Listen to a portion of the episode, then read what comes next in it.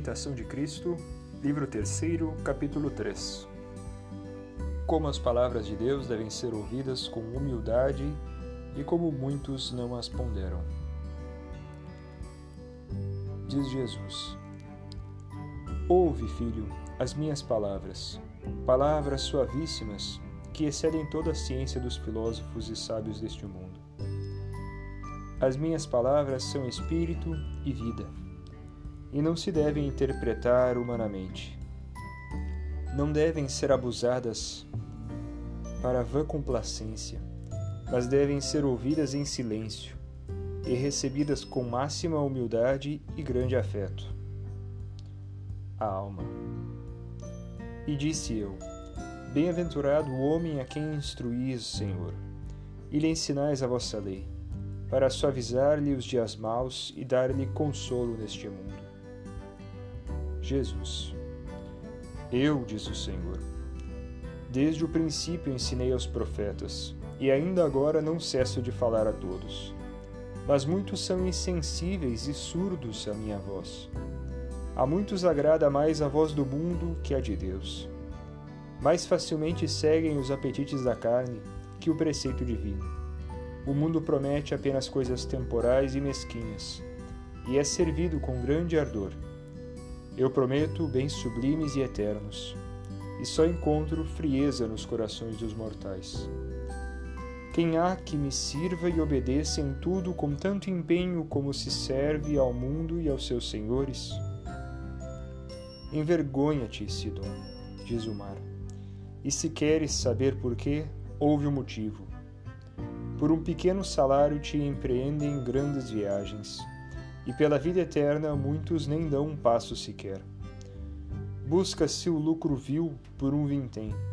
Às vezes há torpes brigas.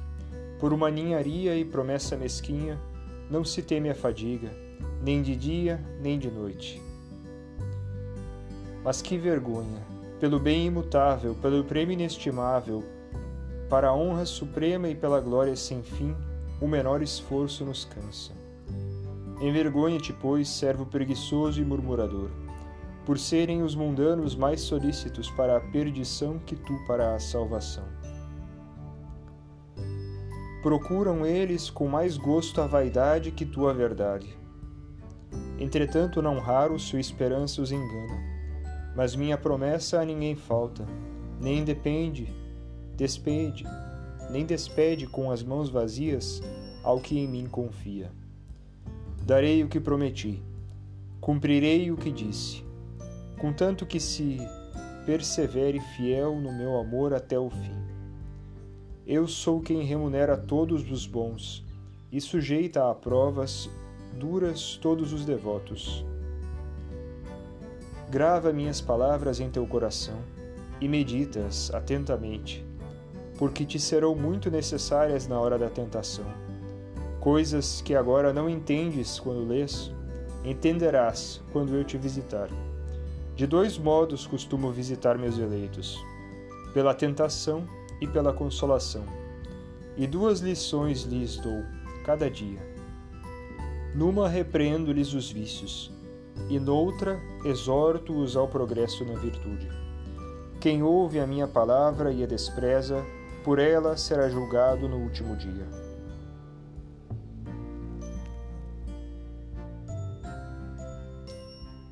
Oração para implorar a graça da devoção. alma. Meu Senhor e meu Deus, vós sois todo o meu bem, e quem sou eu para me atrever a falar-vos?